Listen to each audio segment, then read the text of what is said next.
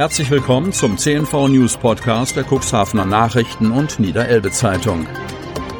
In einer täglichen Zusammenfassung erhalten Sie von Montag bis Samstag die wichtigsten Nachrichten in einem kompakten Format von sechs bis acht Minuten Länge. Am Mikrofon Dieter Bügel. Zunächst folgt ein kurzer Werbebeitrag von Hesse Immobilien. Mehr unter hesse-immobilien.de.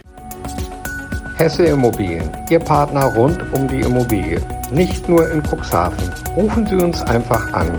Telefon 04721 444 056.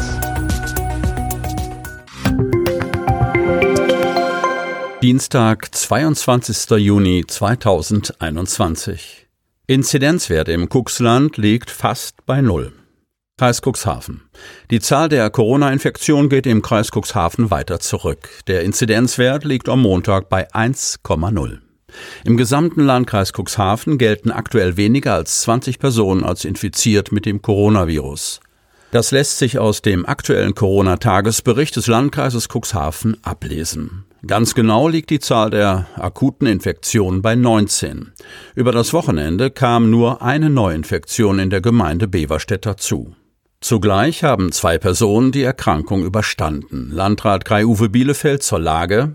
Mit Inkrafttreten der neuen Landesverordnung gelten ab heute auch im Bereich des Landkreises Cuxhaven diverse Lockerungen, da wir aufgrund des konstant niedrigen Inzidenzwertes in die Stufe Null des niedersächsischen Corona-Stufenplans einzuordnen sind. Dabei ist ein negativer Testnachweis Voraussetzung für so manche Freiheit, die wir gemeinsam in der nächsten Zeit genießen dürfen. Derzeit sei die Testinfrastruktur für die zertifizierten Schnelltests laut Bielefeld sehr gut und diese weiterhin aufrechtzuerhalten sei wichtig. Daher ist es wünschenswert, dass sich alle Bürgerinnen und Bürger, aber auch Besucher weiterhin freiwillig testen lassen, um Infektionen frühzeitig zu erkennen und das Coronavirus auch weiterhin erfolgreich eindämmen zu können, so Landrat Kai-Uwe Bielefeld. Weiterhin teilt er mit, ich freue mich darüber, dass die Absolventinnen und Absolventen der Abschlussklassen ihre bestandenen Prüfungen nun in angemessenem Rahmen feiern können. Tödlicher Unfall in Hemmoor. Hemmoor. Am Montagmorgen ist es am Hemmorer Bahnhof zu einem Unfall gekommen, bei dem eine 37-jährige Frau von einem Zug erfasst wurde und ihr Leben verlor. Um 7.20 Uhr hielten sich viele Reisende, darunter zahlreiche Schülerinnen und Schüler, am Bahnsteig im Bahnhof Hemmoor auf, um mit dem Zug in Richtung Kadenberge zu fahren. Der Gegenzug in Richtung Stade stand zu diesem Zeitpunkt bereits im Bahnhof. Die 37-jährige Hemmorerin wollte den Zug in Richtung Stade noch erreichen und lief durch die geschlossenen Halbschranken über die Gleise. Hierbei übersah sie den herannahenden Zug in Richtung Kadenberge. Der Zugführer hatte keine Chance mehr, noch rechtzeitig zu bremsen. Für die schwerst verletzte 37-jährige Frau kam jede Hilfe zu spät. Sie starb noch an der Unfallstelle. Die Feuerwehren Basbeck und Wingst, ein DRK-Rettungswagen und ein Notarzt, mehrere Polizeifahrzeuge, ein Rettungswagen der DRK-Bereitschaft Hemmer sowie die Bundespolizei eilten zur Einsatzstelle. Die Feuerwehr Basbeck sperrte den Bereich der Unfallstelle komplett ab und baute einen Sichtschutz auf. Bis zum Eintreffen des Notarztes und des Rettungsdienstes wurden zunächst die in der Nähe stehenden Augenzeugen betreut. Dies übernahm die DRK-Bereitschaft unter Leitung von Kreisbereitschaftsleiter Friedrich von Saldern. Drei Notfallseelsorger aus der Umgebung kamen dann noch zur Einsatzstelle, um sich um die Schülerinnen und Schüler, die den Vorfall gesehen hatten, zu kümmern.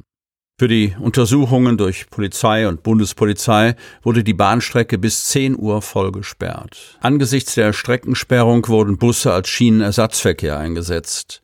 Nachdem die Strecke in beiden Richtungen wieder frei war, kam es weiter zu Verspätungen und Teilausfällen. Die Polizei warnte noch einmal eindringlich davor, Bahnübergänge zu überqueren, wenn die Schranken sie schließen oder geschlossen sind. Sprechen Sie auch mit Ihren Kindern über dieses Thema, so Ihr Ratschlag an Eltern. 42 Millionen Euro für verlorene Fänge. Cuxhaven.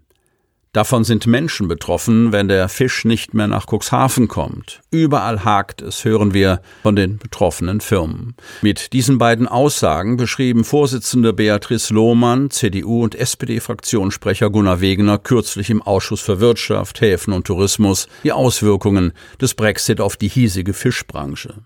Mögliche negative Folgen müssten erkannt und rechtzeitig Auswege aufgezeigt werden. Eine Einschätzung, wie sich der Markt für Fischwaren und die Fischindustrie in Cuxhaven infolge des Brexits entwickeln wird, sei derzeit noch sehr schwer vorhersehbar, heißt es in einer Vorlage, die die Agentur für Wirtschaftsförderung erstellt hat. Eine Reduzierung der Fangmengen in den kommenden fünf Jahren um 25 Prozent, wie vorgesehen, werde sich aber mit Sicherheit auf die Situation auch in Cuxhaven niederschlagen, im schlimmsten Fall mit Einbußen beim Fangen und einer Verteuerung der Rohware für die verarbeitende Industrie. Fest steht, durch den Austritt der Briten aus der EU wird der Kampf um die Fangquoten noch härter, als er ohnehin schon war. Zwar solle der deutschen Fischereiflotte nicht die Existenzberechtigung genommen werden. Die Quotenanteile für die zulässigen Gesamtfangmengen der gemeinsam genutzten Bestände würden aber schrittweise geändert, wobei dazu auch Bestände gehörten, die trilateral, zum Beispiel mit Norwegen, oder multilateral bewirtschaftet werden. Die vereinbarten jährlichen Konsultationen zwischen der EU und dem Vereinigten Königreich sollen dazu dienen, die zulässige Gesamtfangmenge für jede der rund 100 Fischsorten für das betreffende Seegebiet festzulegen. Dabei würden wissenschaftliche Gutachten zum Erhaltungsbedarf sowie sozioökonomische Faktoren berücksichtigt. Die Gesamtfangmengen würden in der Folge auf jede Vertragspartei entsprechend den im Abkommen festgelegten Quotenanteilen aufgeteilt.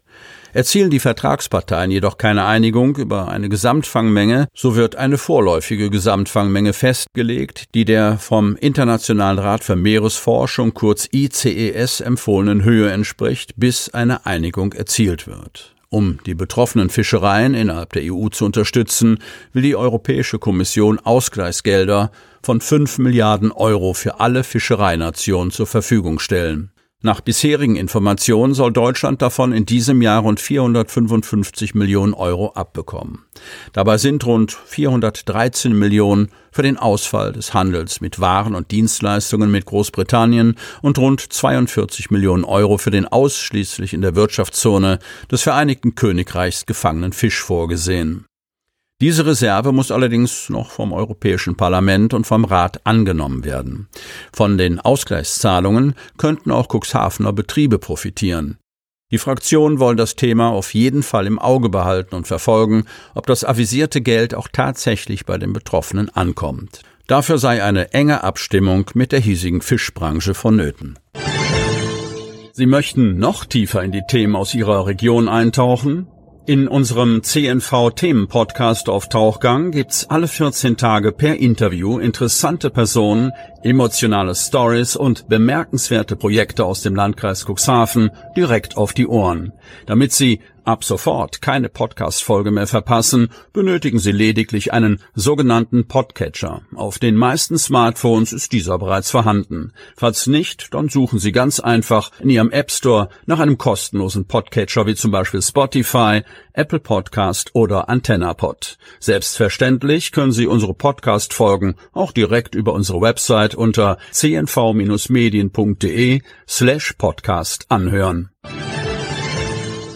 Sie hörten den Podcast der CNV Medien, Redaktionsleitung Ulrich Rode und Christoph Käfer. Produktion Rocket Audio Production.